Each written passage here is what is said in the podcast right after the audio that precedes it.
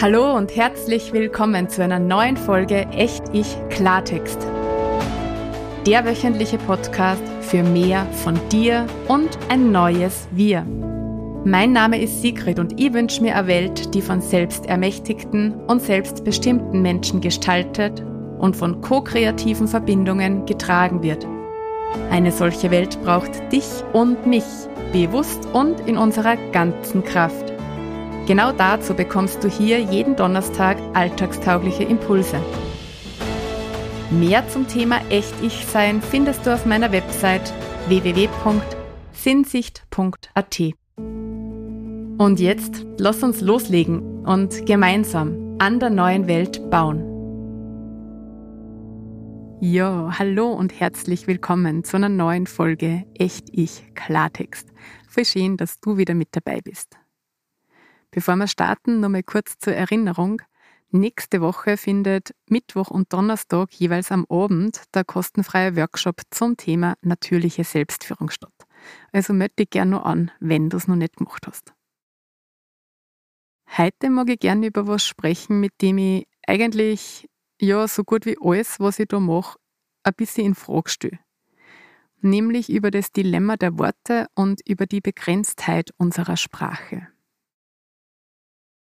Ich habe schon vor einem knappen Jahr eine Folge über die Kraft der Worte gemacht. Also, wenn dich das Thema interessiert, dann hör auch gern in die Folge Nummer 4 rein. In dieser Folge ist sehr stark um das Thema Verantwortung für deine Worte übernehmen gegangen. Heute mag ich gern ein Stück weit mehr Bewusstsein für die Begrenztheit unserer Worte und unserer Sprache schaffen, weil in meinen Augen gibt es da zwei wichtige Facetten, an die wir uns einfach einmal erinnern dürfen. Nämlich den Kuchentrichter und die Nuss. Und was das heißt, erkläre ich dir jetzt. Schauen wir uns zuerst einmal den Kuchentrichter an, die erste Facette. Gerade im Podcast da begegnet mir ganz oft diese Unzulänglichkeit unserer Sprache, unserer Worte. Wenn ich da über Dinge rede, die mich so ganz tief bewegen, die ich wahrnehme, dann fällt mir einfach immer wieder auf, wie selten ich die wirklich richtigen Worte für das finde. Was ich so ganz aus der Tiefe meines Herzens ausdrücken mag. Und ich bin dann normalerweise gut darin, Worte zu finden und Dinge gut auf den Punkt zu bringen. Und trotzdem passiert mir das voll oft ich bewege mich da irgendwie ganz oft auf Ebenen, für die mir halt einfach die Worte fehlen. Oder wo ich das Gefühl habe, dass das, was ich ausdrücken mag, mit den vorhandenen Worten, die wir haben, einfach wirklich nur unzulänglich ausgedrückt werden kann. Und Achtung, jetzt kommt der Kuchen ins Spiel.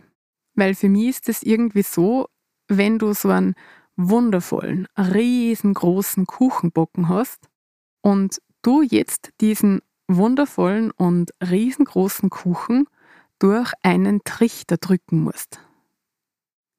Klar kommt unten auch nur Kuchen außer. Wie soll es anders sein? Es kommt Kuchen außer, der auch wie Kuchen schmeckt.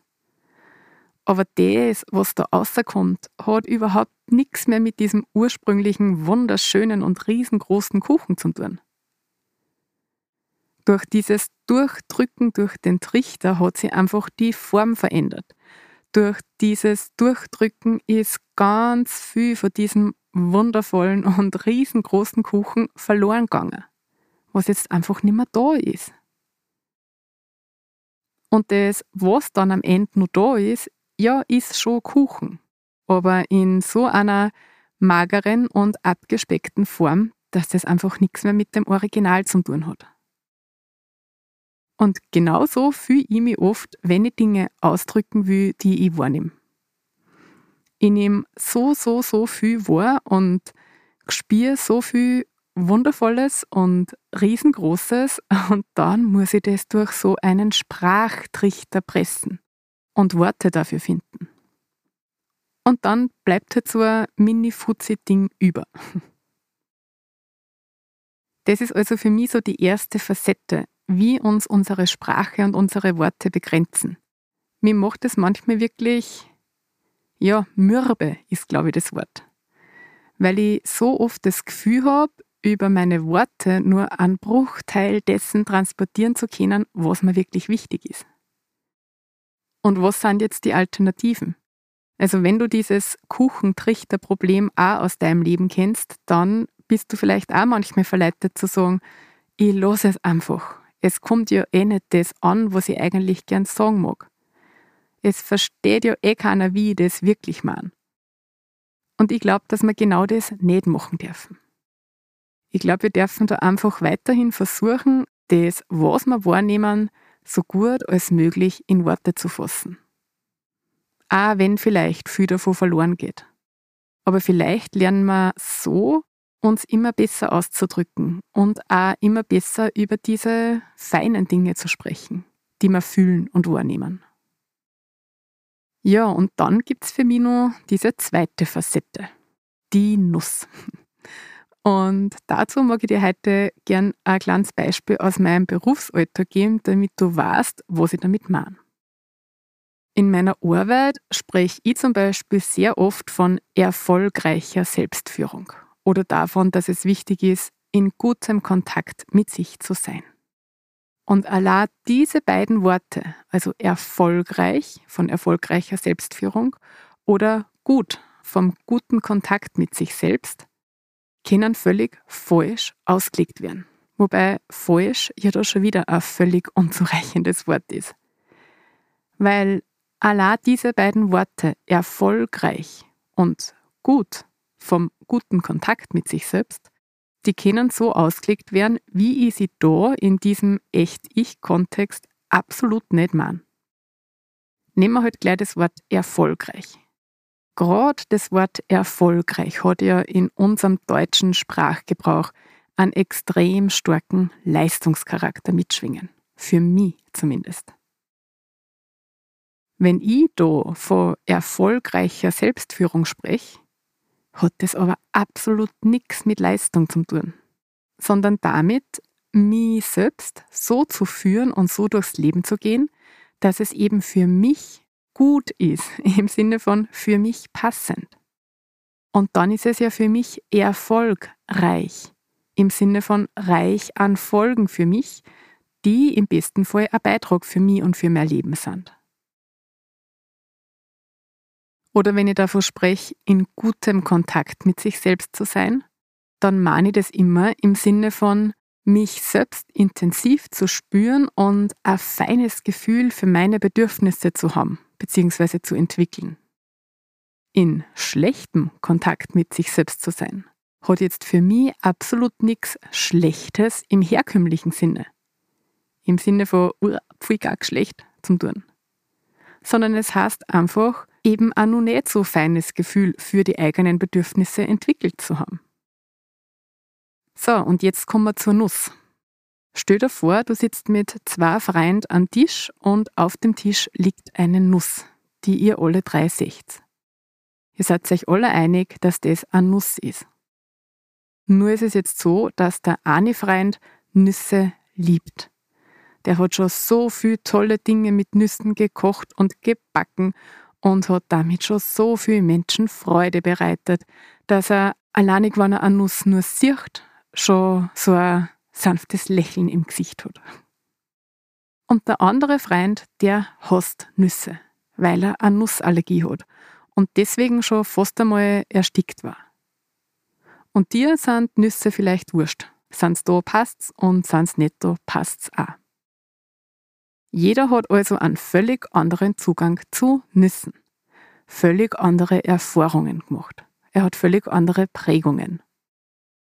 Und deshalb könnt ihr gar nicht neutral über Nüsse sprechen. Das ist gar nicht möglich.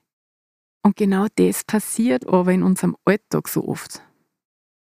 Wir schmeißen in unserem Alltag so oft mit Worten um uns, in der Annahme, dass wir alle das Gleiche drunter verstehen nur ist das so gut wie nie der Fall. Mein Verständnis von gelingender Selbstführung ist vermutlich ein völlig anderes als deins. Mein Verständnis von in gutem Kontakt mit mir sein ist vermutlich ein völlig anderes als deins. Mein Verständnis von einer ordentlichen Wohnung ist vermutlich ein anderes als deins. Mein Verständnis von einer harmonischen Beziehung ist vermutlich ein anderes als deins. Und mein Verständnis von erfolgreich, von gelingend oder von gut ist wahrscheinlich auch ganz ein anderes als deins.